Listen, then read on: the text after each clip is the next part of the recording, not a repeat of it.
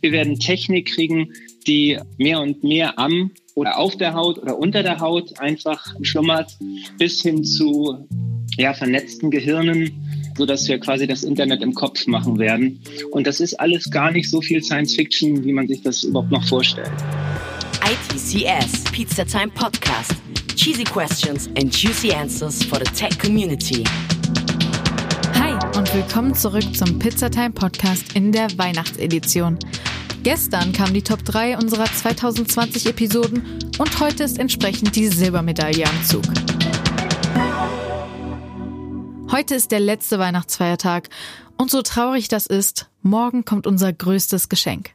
Ihr habt also noch etwas, worauf ihr euch freuen könnt. Habt ihr erraten können, wer den zweiten Platz gemacht hat? Es ist tatsächlich unsere allererste Folge. Deine Oma ist ein Cyborg. Dr. Patrick Kramer spricht über die Optimierung des Menschen durch Technik. Ich durfte schon live dabei sein, wie Patrick jemanden einen Mikrochip implantierte, und es ist genauso faszinierend, wie es sich anhört. Ich weiß, ihr könnt es kaum mehr aushalten, also starten wir direkt mit Dr. Patrick Kramer. Hallo auch von meiner Seite und heute begrüße ich hier Chief Cyborg Officer Dr. Patrick Kramer. Hallo Patrick, das ist ein ungewöhnlicher Titel. Hallo Stefan. Ja, ähm, klar. Also kommt so ein bisschen daher, dass ein Kumpel und ich quasi in der Bierlaune überlegt haben, alle unsere Freunde haben jetzt irgendwie so ganz fancy Titel, Chief Innovation Officer, Chief This Officer, Chief That Officer, Disruption Officer. Und irgendwie lag der, der Ansatz nahe zu sagen, dann bin ich der Chief Cyborg Officer. Das hatte dann irgendwann die Presse mitgekriegt und so hat sich das Ganze verselbstständigt.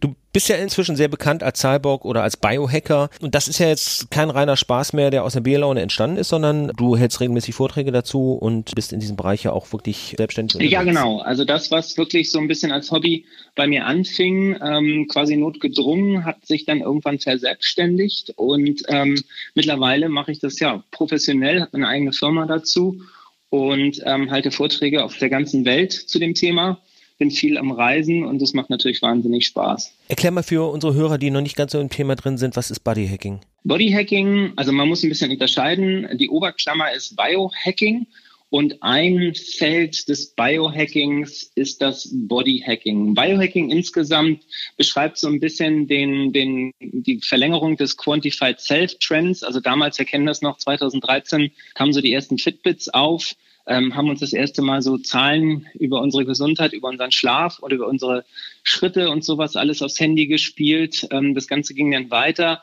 und der, ähnlich wie der Hacker, ähm, ja, ungewöhnliche Methoden anwendet, um ein gewisses Ziel zu erreichen. Das kann jetzt durchaus was Positives sein. Das muss nicht hier immer irgendwie der böse Computerhacker sein. Ähm, versucht eben der Biohacker über ungewöhnliche Methoden seine Biologie quasi zu optimieren. Ähm, die deutsche Übersetzung von Biohacking, weil das Wort Biohack ist im Deutsch irgendwie so ein bisschen belegt. Ja, viele denken da wirklich an das Biohack aus, der, aus dem Supermarkt. Ähm, wir Deutschen nehmen auch gerne das Wort Selbstoptimierung dafür.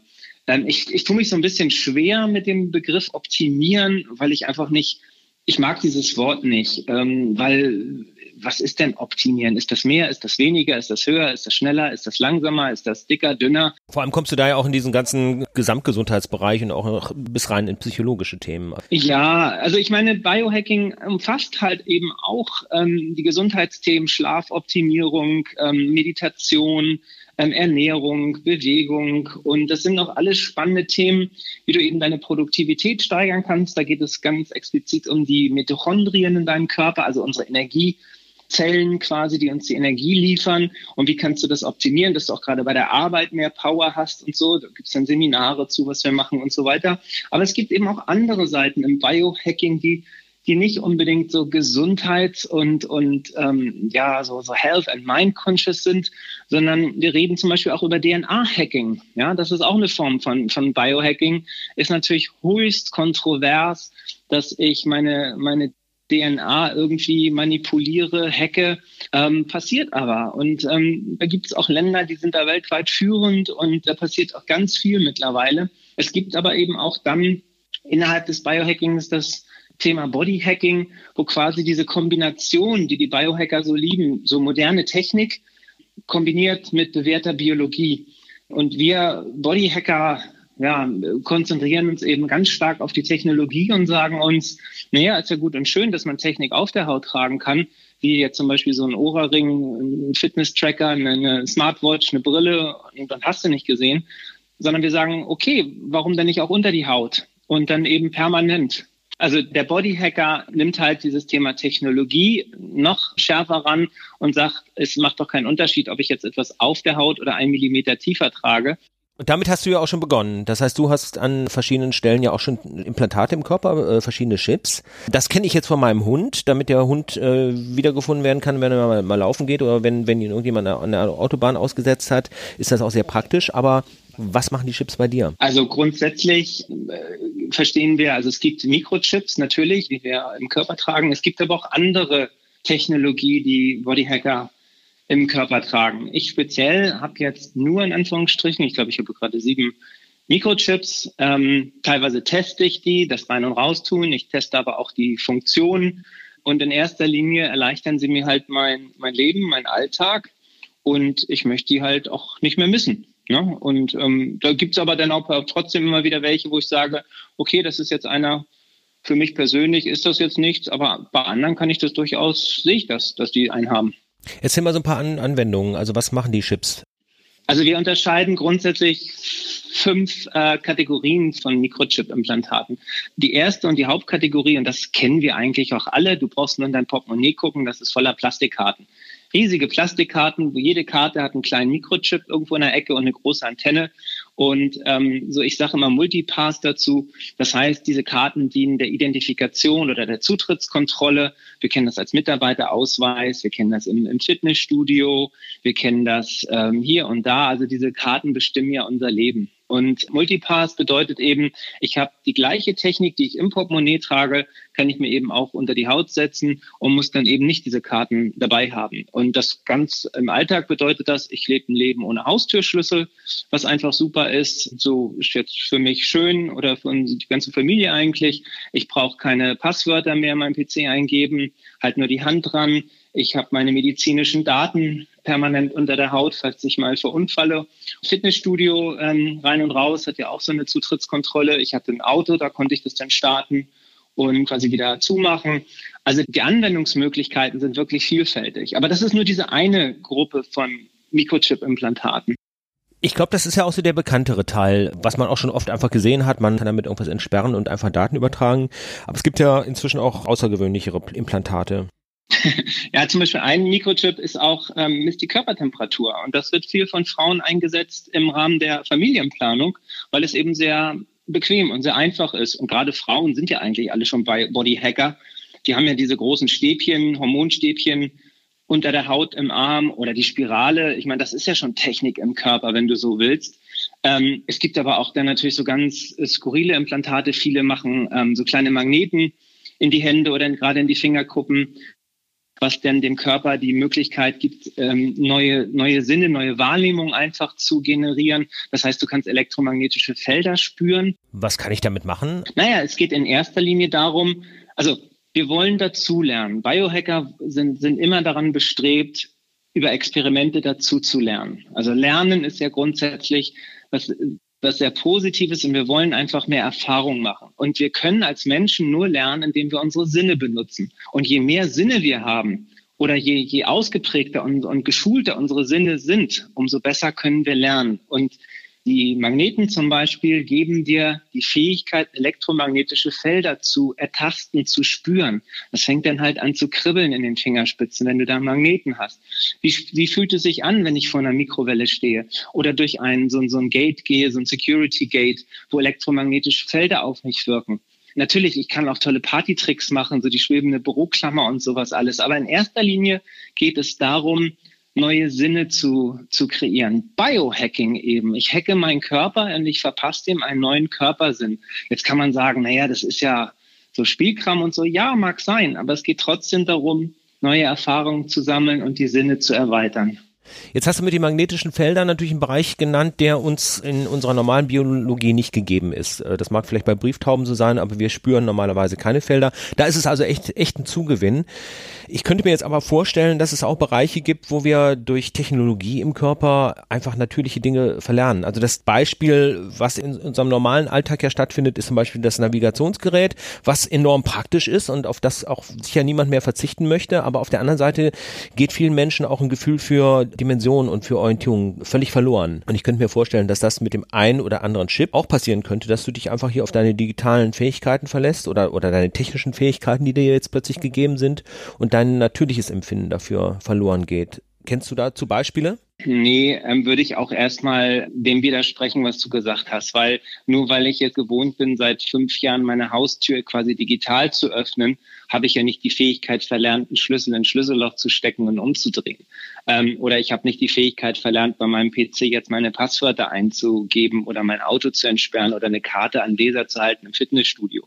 Also, wie gesagt, du machst ja das Gleiche, indem du eine Karte einfach irgendwo davor hältst oder so einen kleinen Schlüsselanhänger. Die Technik dahinter ist die gleiche. Nur, dass ich hier keine Karte rauskramen muss, sondern einfach meine Hand hinhalte. Aber deshalb haben wir ja nicht verlernt, irgendwie ähm, diese, diese Tätigkeiten ohne ähm, Chip durchzuführen. Und wo du sagst hier Navigation, es gibt zum Beispiel auch ein Implantat, das ist eine Art Kompass. Ja, und da geht es auch darum, das wird in die Brust gesetzt und es vibriert halt, wenn sich der Träger nach Norden ausrichtet. Und da gehen wir eben davon aus, oder wir wissen ja, dass einige Tiere diese Fähigkeit haben zur Navigation. Und äh, es ist aber nicht klar, ob wir Menschen vielleicht nicht auch schon mal so eine Fähigkeit hatten. Auf alle Fälle erweitert sie wieder deinen Erfahrungs-, dein Sinneshorizont, indem du eben zu Informationen, die du abspeicherst über ähm, wie kalt war es, wie war das Wetter, wie habe ich mich gefühlt. Also einfach Erinnerungen werden angereichert um eine weitere Komponente, in welche Himmelsrichtung habe ich mich eigentlich orientiert. Ich könnte mir sogar vorstellen, das hilft beim Navigieren. Ich wüsste jetzt nicht, welche Fähigkeit wir dadurch verlernen sollten. In dem Beispiel sicher nicht, ja. aber es sind ja auch noch wahnsinnig viele Sachen denkbar, eben gerade für uns jetzt nicht denkbar, aber wir wissen aus Erfahrung, gerade aus der IT-Welt, dass es in 20 Jahren einfach Dinge geben wird, die äh, dazu führen, dass wir über das, wo wir heute drüber sprechen, lachen werden, über diese ja. wahrscheinlich sehr rudimentären Anfänge. Aber du bist nun lange im Thema drin, beschäftigst dich schon seit einigen Jahren damit. Du wirst ja schon weitergedacht haben. Was kannst du dir vorstellen, was da an, an nächsten Erweiterungen kommt, die direkt in unseren Körper wandern auf direkte oder indirekte Weise? Ich glaube einfach, also A, unsere Welt wird sich radikal weiter digitalisieren. Ich glaube, das, was wir heute an digitaler Welt erleben, was uns alles so schnell und, und so krass vorkommt, ich vermute mal, das ist die Spitze nur des Eisberges. Also das, was wir heute noch alles so kennen, das wird alles in den nächsten Jahren komplett sich aufgelöst haben in der digitalen Welt. Und ähm, ich würde mir einfach wünschen, dass viele Dinge, die ich äh, heutzutage technisch tue, dass die auch noch möglich sind in Zukunft, aber dass ich die gar nicht mehr so richtig wahrnehme. Also dieses Management von meinen ganzen Gadgets und Geräten. Ich muss mal gucken, wo ist mein Handy? Ist es aufgeladen? Funktioniert es? Habe ich die neueste Software drauf? Ähm, dann habe ich, brauche ich irgendwie diese ganzen Kabel und so weiter und so fort. Das ist ja nun nicht wirklich etwas, was uns Spaß macht. Und ich glaube aber, die, die Funktionalitäten, die digitalen, werden zunehmen in Zukunft. Gleichzeitig wird aber auch das Management dieser Geräte wird leichter werden. Und so ein iPhone 20, wie ich immer so schön sage, kann ich mir nicht vorstellen, dass wir das noch in der Hand halten müssen, um es wirklich äh, voll benutzen zu können. Also ich vermute, wir werden Technik kriegen, die mehr und mehr am oder auf der Haut oder unter der Haut einfach schlummert, bis hin zu ja, vernetzten Gehirnen, so dass wir quasi das Internet im Kopf machen werden. Und das ist alles gar nicht so viel Science Fiction, wie man sich das überhaupt noch vorstellt.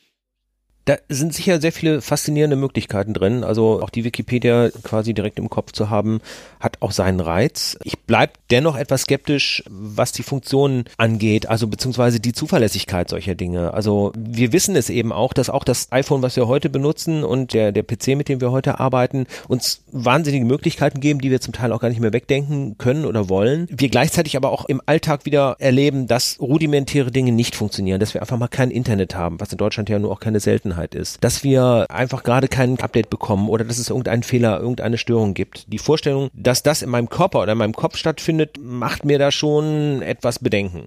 Absolut, natürlich. Und ich glaube, diese, diese Art von Technologie hat auch nur seine Daseinsberechtigung, wenn sie einfach, also quasi einfacher wird, fehlerfreier wird und wenn sie eben absolut sicher ist. Aber auf der anderen Seite, genau wie heute dein Smartphone ja quasi dein Gehirn auch schon erweitert. Ja, du kannst ja über deine Finger auf, übers Display greifst du auf Informationen zu und jetzt fällt dein Smartphone mal aus. Das heißt ja nicht, dass dein Gehirn plötzlich auch ähm, betroffen ist oder, oder abfällt oder sowas. So stelle ich mir das eben auch in Zukunft vor, dass wenn dann dein, dein Chip hinterm Ohr, der sich mit den Elektroden an den Synapsen gekoppelt ist, wenn der dann mal nicht funktionieren sollte, der, dann hast du eben nicht gerade das, das ab oder das tausendfach leistungsfähigere Gehirn, sondern eben nur dein normales. Dadurch wird dein normales Gehirn ja nicht schlechter.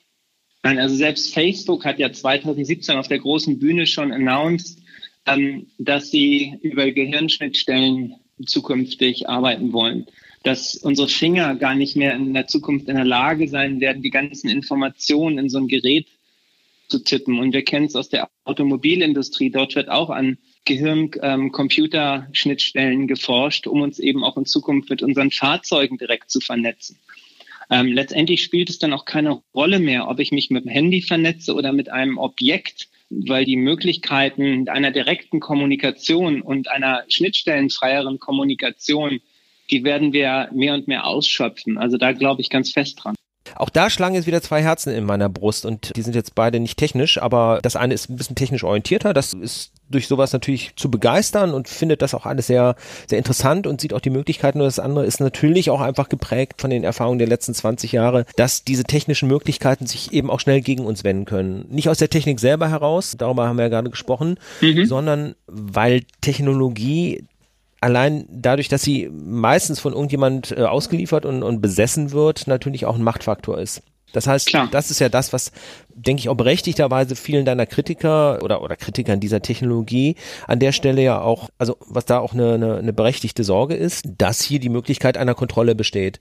Stefan, um das auch nochmal vielleicht äh, klarzustellen, es ist ja nicht so, dass ich mich hier hinstelle und sage, alles ganz toll, was da kommen wird. Nur ähm, was ich eben sehe, ist, was da gerade in der Welt passiert, wie weit wir in vielen Themen eigentlich schon sind. Und ich versuche, das wirklich transparent zu machen. Ähm, ich selber, ja, ich habe Mikrochips im Körper, aber weißt du was?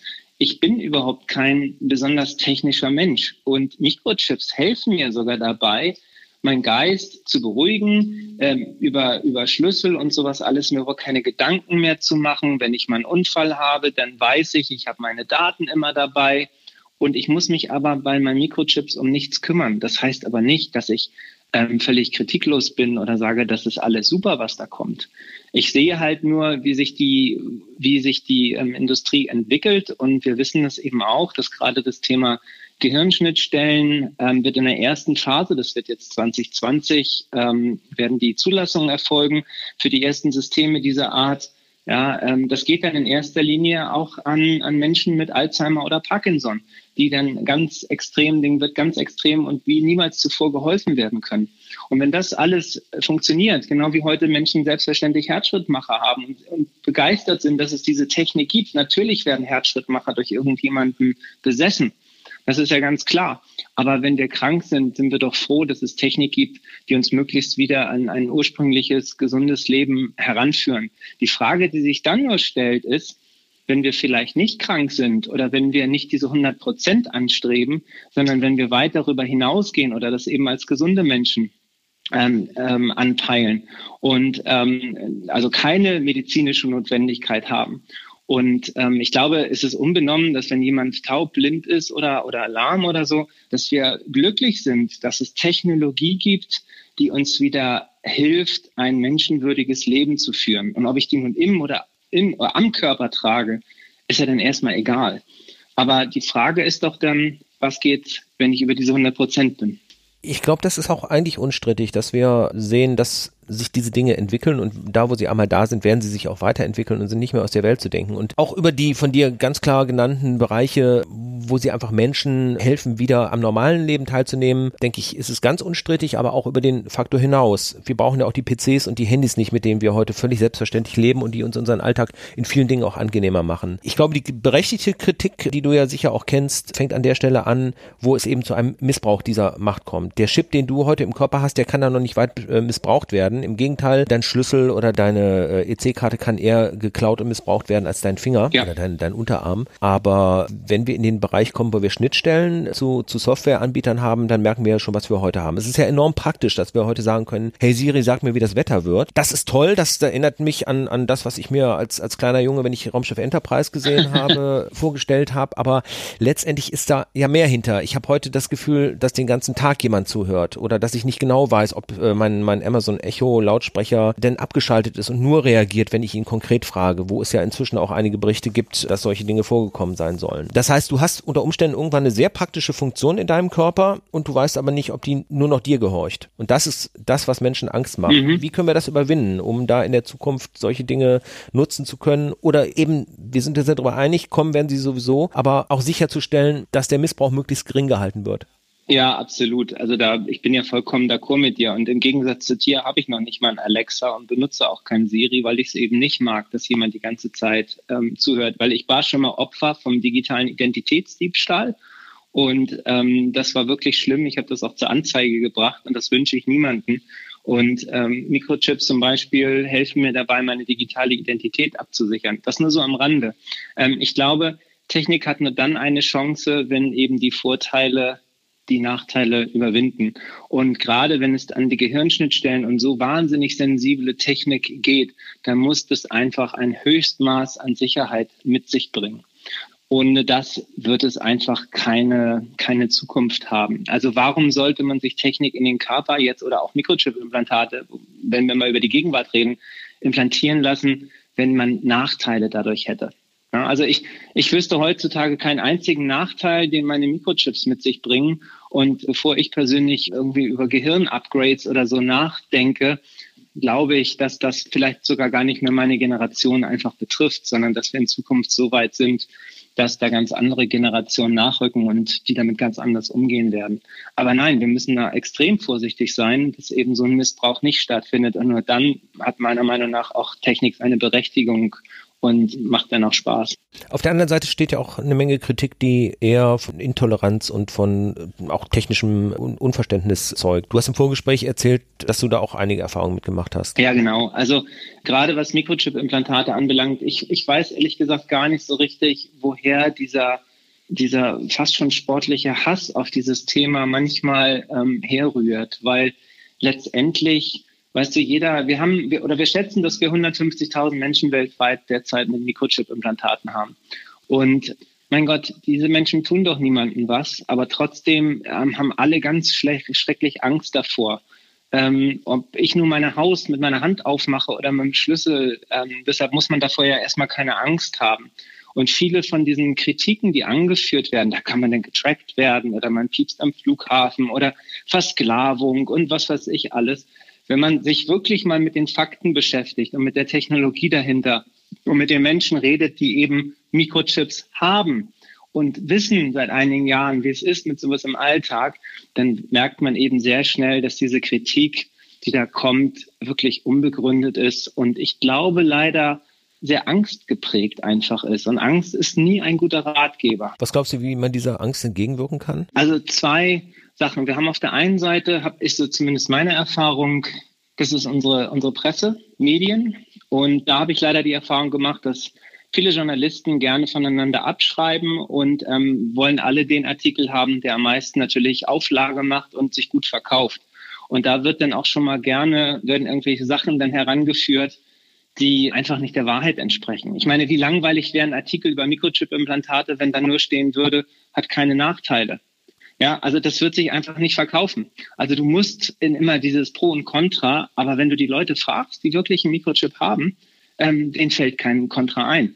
Auf der anderen Seite, also da müssen wir einfach mal ein bisschen, bisschen bei der Wahrheit bleiben und ich glaube, eine, eine sachliche Aufklärung tut da ganz gut, dass man eben nicht davor Angst haben muss. Und also ich kenne eigentlich nur Leute, die Spaß mit ihren Implantaten haben, die immer was tun und die auch garantiert nicht die Weltherrschaft anstreben wollen oder auch nicht durch die Zeit reisen können, wie einige Zeitungen da schon berichtet haben. Gut, da sind wir sicher sehr weit in der Zukunft, ja. Ja, es war eine, war eine Presse, also sehr krass. Nein, es geht ja grundsätzlich bei Technologie gibt es ja drei Ansatzmöglichkeiten. Die eine ist, wir als Gesellschaft sagen, es interessiert uns nicht, so laissez-faire, jeder kann machen, was er will. Ja, das ist so der eine Ansatzpunkt. Ob das jetzt das Richtige ist, das muss jede Gesellschaft im politischen Diskurs eben für sich entscheiden. An der Stelle ist sicher auch ein bisschen die Sorge gegeben, dass man irgendwann dazu gezwungen wird, dass man einfach ohne bestimmte Dinge nicht mehr leben kann. So wie viele Menschen heute das Gefühl haben, ohne Handy können sie eigentlich gar nicht mehr am äh, gesellschaftlichen Leben teilnehmen. Da hat uns die Politik ja auch nicht gezwungen. Also es gibt ja kein Gesetz, das sagt, ihr müsst alle ein Handy haben. Ich glaube, da ist auch weniger Angst vor der Politik als einfach vor den Sachzwängen, dass einfach Dinge so weit eingeführt sind. Klar, also wir hatten gerade schon das Beispiel mit den hörenden Lautsprechern, ja. die wir dann irgendwann doch alle haben, obwohl wir vor zehn Jahren noch gesagt haben, niemals. Genau, das mag sein. Aber das ist so, ähm, da gibt's ja noch keine Gesetze, jeder kann machen, was er will. Und wenn wir alle ähm, unsere Gehirne tunen wollen, dann, dann machen wir das eben. Und ähm, ja, so, das ist so die eine Art der, der Gesellschaftsform, wie wir mit sowas umgehen können. Die andere ist natürlich das genaue Gegenteil, dass wir sagen, ähm, wir verbieten das. Wir wollen keine, keine nicht-medizinischen Upgrades und egal welcher Form, ähm, komplette, komplette Verbote. Ähm, da bin ich auch sehr skeptisch, weil ich glaube, Verbot ähm, hat noch nie gut ähm, funktioniert. Wir haben gesehen, dass bei der Drogenpolitik oder Alkohol in, in Amerika damals da in den 30er Jahren und sowas alles, das funktioniert einfach nicht richtig. Und ähm, ich glaube, was, was der Gesellschaft gut tun würde, wäre ein, ein toleranter Diskurs und am Ende eine Art Politik, wo Menschen, die jetzt keine Upgrades haben, auch gesellschaftlich eben keine Nachteile haben dürfen. Ja, also ich glaube, das ist das Allerwichtigste, dass wir niemand exkludieren, sondern dass wir eben Menschen mit Upgrades sollten keine, keine Vorteile haben und vor allem Menschen ohne eben keine Nachteile. Aber um mal ein Beispiel zu geben, ich hätte mal dann DAX 30 Konzern auf Vorstandsebene aus dem HR-Bereich eine Diskussion. Und ähm, wir sind so über das Thema Upgrades, Gehirn und Zukunft und sowas alles haben wir uns unterhalten. Und dann habe ich sie gefragt, ihr stellen sich mal vor, sie hätten zwei Bewerber da sitzen. Der eine oder beide sind Zwillinge, gleiches Elternhaus, gleicher Kultur, gleiches Studium vielleicht auch, ähnlich abgeschnitten. Der eine ist nur nach dem Studium, ich sage jetzt mal nach Amerika gegangen und kam mit einem gepimpten, abgegradeten Gehirn zurück und der andere nicht.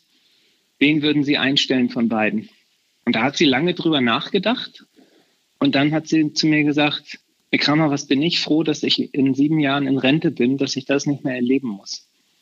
Also das war einfach zu viel für sie, da eine Entscheidung zu treffen. Weil natürlich willst du auf der einen Seite den, den produktiveren Arbeitsfaktor natürlich einstellen. Das ist ja ganz normal. Das würden wir alle machen, wenn wir Unternehmer wären.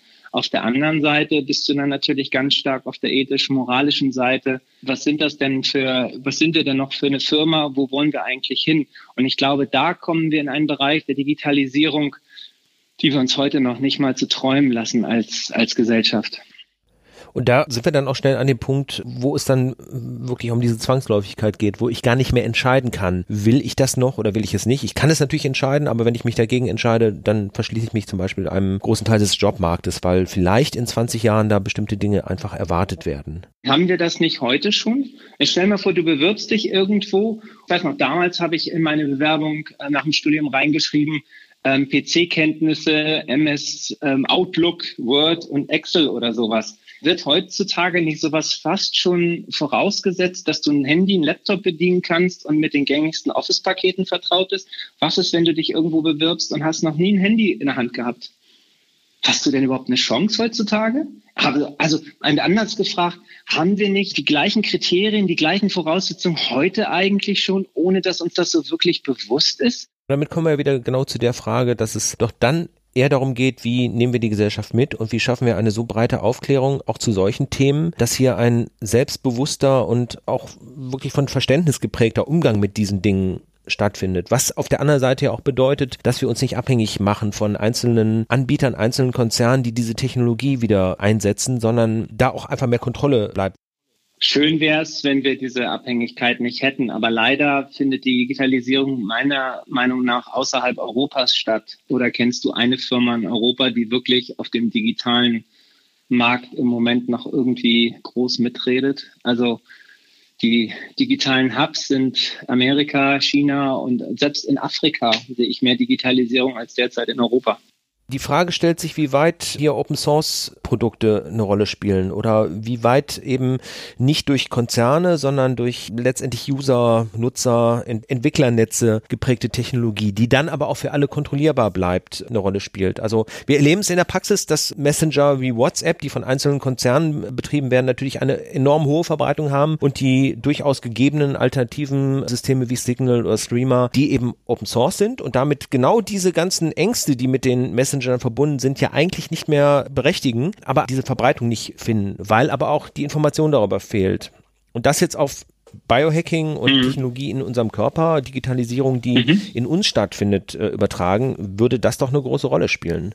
Dass wir hier einfach in einem Bereich bleiben, wo wir wissen, wir können es selber kontrollieren oder zumindest ja, die Menschen, die es in einem Open Source Entwicklungsnetz betreiben, dass wir denen vertrauen können, was wir einzelnen Konzernen wahrscheinlich ja. nicht können. Aber deshalb sind ja auch Firmen wie zum Beispiel Neuralink ähm, weit vorne und andere trauen sich einfach auch nicht so wirklich in diese Themen hinein. Gartner zum Beispiel, diese internationale Marktforschungsfirma, hat zum Beispiel Biohacking als eins der fünf Megatrends der Zukunft der Menschheit postuliert. Und ähm, wenn ich mir die anderen vier Trends anschaue, wie Blockchain, wie Artificial Intelligence, dann sind das alles Themen, mit denen sich auch unsere Unternehmenswelt derzeit beschäftigt. Klar, aber Biohacking hat keiner wirklich auf dem Radar, außer diese ein, zwei, drei Firmen, die es da draußen gibt, die auch in der Öffentlichkeit stehen und die einfach Dinge tun, wo andere jetzt auch Firmen wirklich Angst vorhaben. Aber lass sie einfach mal jetzt erfolgreich sein und lass sie einfach mal Dinge tun, die bis dato noch keiner gemacht haben. Und dann äh, wird sich unsere Welt wieder komplett verändern, meiner Meinung nach. Und gerade ähm, diese auch für, für junge Menschen, die jetzt überlegen, was sie zum Beispiel studieren sollen oder so. Also ich glaube einfach, diese, diese klassischen Berufe oder die klassischen Studienthemen wie, wie IT, ich studiere IT, das wird es bald nicht mehr geben. Das wird alles wegbrechen und wir werden in Zukunft Industrien ganz neu definieren müssen. Worauf müssen sich Bewerber da einstellen? Also ganz konkret, wo fängt es an, wenn wir zum Bereich Biohacking zurückkommen? Ja. Habe ich meinen Lebenslauf demnächst im Finger? Und welche Kenntnisse muss ich hier mitbringen, wenn ich im Bereich der IT-Branche und Tech da noch eine Zukunft haben will? Naja, es kommt natürlich immer darauf an, wo ich mich bewerbe. Aber wenn ich jetzt zum Beispiel an, an Unternehmen denke, die auch nur im weitesten Sinne was mit Health zu tun haben oder auch die Gaming-Industrie, da kommen auch Anfragen, können wir nicht über Implantate die Gaming-Erfahrung einfach noch intensivieren. Ähm, also dieses Thema Programming Live, ähm, Digitalisierung des Lebens, das steckt so ein bisschen als Vision eigentlich dahinter. Und da kommen wir natürlich auch in, in den Bereich DNA-Hacking und so weiter. Das heißt, selbst die Biologie wird letztendlich digitalisierbar werden. Und ich glaube, es wäre ähm, wahnsinnig spannend, wenn ich jetzt so von der, von der Schule kommen würde und sagen, okay, was kann ich in Zukunft, äh, was sollte ich studieren? Wenn ich diese Fragen kriege, ich empfehle immer eine Mischung aus Biologie und IT im Moment, weil ich glaube, das ist wirklich die Zukunft. Und wir Menschen warten einfach nicht, bis die Evolution uns in Millionen von Jahren unsere Gehirn und Körper anpasst, sondern wir werden das selber machen. Und ähm, es gibt im Moment wenig Bereiche auf dem Arbeitsmarkt, die spannender sind als die Digitalisierung des menschlichen Körpers selber. Eine spannende Zukunft. Ich hoffe, dass wir in vielleicht zehn Jahren nochmal über das Thema sprechen. Wahrscheinlich werden wir da wirklich über das eine oder andere lachen. vielleicht werden wir aber auch sehen, dass du da schon sehr weit in die Zukunft gedacht hast. Ich glaube einfach, um das abzuschließen, es ist, es ist wichtig, dass wir uns nicht durch, durch Angst oder durch Unwahrheiten oder, oder wenig Fakten zu kennen, einfach eine, eine, auf eine bestimmte Meinung einfach springen. Guck mal, als damals die ähm, Röntgen erfunden wurde, da gab es in Amerika eine Firma, die hat Unterwäsche mit Bleifäden verkauft, weil die Leute Angst hatten, dass man dann durch Röntgenbrillen die alle nackt sehen können. Also es gibt viel, viel Humbug in dem Bereich, ähm, aber Angst ist meiner Meinung nach und Intoleranz sind immer die schlechtesten Ratgeber. Und ähm, wir müssen einfach akzeptieren, dass Digitalisierung auch die Biologie in Zukunft ähm, mehr und mehr betreffen wird und das Leben, was wir einfach im Moment führen, schneller sich ändern wird, als wir es uns das heute überhaupt vorstellen können. Und ja, wir können zugucken und wir können alle schreien und sagen, oh, es ist aber alles ganz schrecklich und wir müssen noch mehr Datenschutz haben. oder wir können es eben aktiv mitgestalten. Aber dafür brauchen wir dann eben junge Menschen, die gut ausgebildet, die sich eben auch in diesen Bereichen hervorragend dann auskennen. Und ähm, das würde ich mir einfach wünschen. Dann hoffe ich, dass wir mit diesem Interview zu mehr Aufklärung beigetragen haben. Ich ja. bedanke mich bei unserem Gast Dr. Patrick Kramer für das tolle Interview dir. und gebe Bis das dann. Wort wieder an meine Kollegen im ITCS Podcast Studio. Ja, hier wurde doch definitiv zum Nachdenken angeregt. Ein kontroverses Thema, das durch Patrick aber gar nicht mehr so umstritten wirkt. Habt ihr vielleicht sogar schon einen Mikrochip? Wollt ihr einen? Und viel wichtiger, wie waren eure Feiertage? Habt ihr gut gegessen? Denn dafür sind Feiertage doch da. Und da es gerade mit dem Fitnessstudio etwas kritisch aussieht, es gibt viele Übungen, die man während man Podcasts hört, auch ganz angenehm zu Hause machen kann. Und deshalb bekommt ihr auch morgen noch die Top 2020 Folge des ITCS Pizzatime Tech Podcasts. Dann wünschen wir euch noch einen wunderschönen Tag und wir hören uns morgen. Du hast dir gerade von Patrick Kramer zwei Chips, ganz in sage und schreibe zwei Chips machen lassen. Richtig. War das für dich schon immer was, was du machen wolltest oder war das ein spontanes Ding? Also es ist nicht ganz spontan, es ist geplant. Ich habe mich da schon vorher zu eingelesen, also seit etwa drei Monaten an der Sache dran. Aber jetzt, dass ich früher gesagt hätte, das will ich unbedingt irgendwann mal haben, jetzt ähm, das hatte ich so noch nicht. Nein. Okay. Du hast dir ja gerade einen Chip setzen lassen. Genau. War das spontan oder wolltest du das schon immer mal machen? Das war jetzt eher spontan hier. Mhm. Was heißt spontan? Ich hatte schon vorher den Messenplan gelesen, dass auch Digital hier ist und dass sie eben diese Chips verbreiten. Und ich fand es halt cool. Ich wusste jetzt nicht, dass es heute auch hier wirklich gemacht machen. wird. Ja. Aber ich fand es cool und dann habe ich gesagt, komm, die 59 Euro, die investierst du jetzt mal. Ja, das ist echt cool. Als ich mich angemeldet habe für die ITCS, ähm, habe ich äh, geschaut, was ist, was ist los, wie ist das Programm und ähm, habe mich dahingehend äh, informiert, habe dann gesehen, dass er da ist, hatte ich schon öfters, äh, sag mal, mit dem Thema Berührungspunkte, kannte ihn auch, habe dann gesehen, er ist da, er macht morgens äh, eine Keynote bei der Hauptbühne, hat dann mittags den Workshop, habe mich dafür angemeldet und habe mich da danach eigentlich so informiert auf der Webseite von DigiWell, was cool. ist im Angebot, was sind die Anwendungsgebiete. Ähm, ich meine, es muss ja auch immer einen Zweck dafür geben. Ja, Einfach so. Von Zweck, wofür würdest du das benutzen? Ähm, Plan ist äh, hauptsächlich zum Beispiel der Zugang zum Fitnessstudio. Mhm. Ähm, ich arbeite täglich am PC. Es gibt einen Scanner, der dann im Prinzip diese einmalige, diesen einmalige Nummer auf dem Chip ausliest, mit dem man sich entsperren kann. Mhm. Und ähm, einfach, ich sag mal, für die Zukunft gerüstet sein. Zu Hause die Haustür aufmachen, das fand ich halt nicht schlecht. Dass man nie wieder den Schlüssel vergisst quasi. Ich bin zwar nicht derjenige zu Hause, der den Schlüssel vergisst, sondern die Kinder, aber, also, ja, ja, okay. aber dann haben wir einen Schlüssel mehr schon mal. Ja, das ist cool, stimmt. Der eine ist zum Beispiel für die Haustür oder später auch, wenn ich soweit bin, um das Auto dann umzubauen. Und der andere Chip ist dann eher für externe Systeme wie Fitnessstudio oder die Schranke am Arbeitsplatz, die Stempeluhr. Ja, und dann bist du ja einfach wirklich schon Vorreiter. Also kaum jemand hat das bisher und du bist quasi schon der Next Generation Man. Es ist so ein bisschen Faulheit, muss ich ehrlich sagen. es, ist, es ist einfach praktisch. Ja. Ich bin Mensch, ich vergesse gerne mal irgendwas daheim. Und so kann mir das halt einfach nicht passieren. Das stimmt, die Hände vergisst man selten. Meistens nicht, nein. Hat es stark wehgetan oder wie war das so? Also ich sage mal so, ähm, wenn ich einen Zugang gelegt bekomme in der Klinik, ist das deutlich schlimmer. Ah, okay. Das ist schon mal ein guter Vergleich. Und äh, für dich war ja dann auch die Motivation, okay, egal, auch wenn das vielleicht kreislaufmäßig schwierig ist, ich mache beide, ich ziehe das durch. Wenn sich die Gelegenheit ergibt, klar. Ja. Ich kann es vergleichen mit äh, einer Blutspende.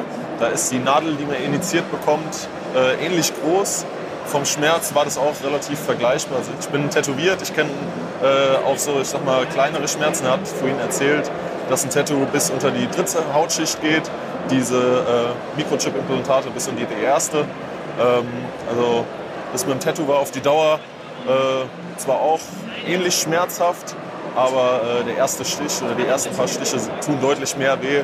Ja, als, das dauert äh, wahrscheinlich auch deutlich länger. Ja, das dauert das deutlich ja, länger. Wir also haben gerade zugeschaut, es war, eine, es war eine halbe Minute ja. und äh, dann war das schon erledigt. Das ist echt cool. Und äh, denkst du, du wirst es vielleicht in der Zukunft bereuen oder denkst du, dass es vielleicht eher nur noch mehr kommt und noch ein bisschen hier ein bionischer Arm? Ja, Nee, also ich bin von Kopf bis Fuß tätowiert, das bereue ich nicht. Ja. Also dann werde ich so einen Chip, der wirklich was bringt, erst recht nicht bereuen. Also ich sage mal, ich denke nicht, dass ich es bereuen werde. Wenn doch irgendwann der Punkt kommt, dass ich sage, ich habe keine Lust mehr drauf, kann ich die auch ganz einfach wieder rausnehmen lassen. Das ist ein sehr gutes Argument.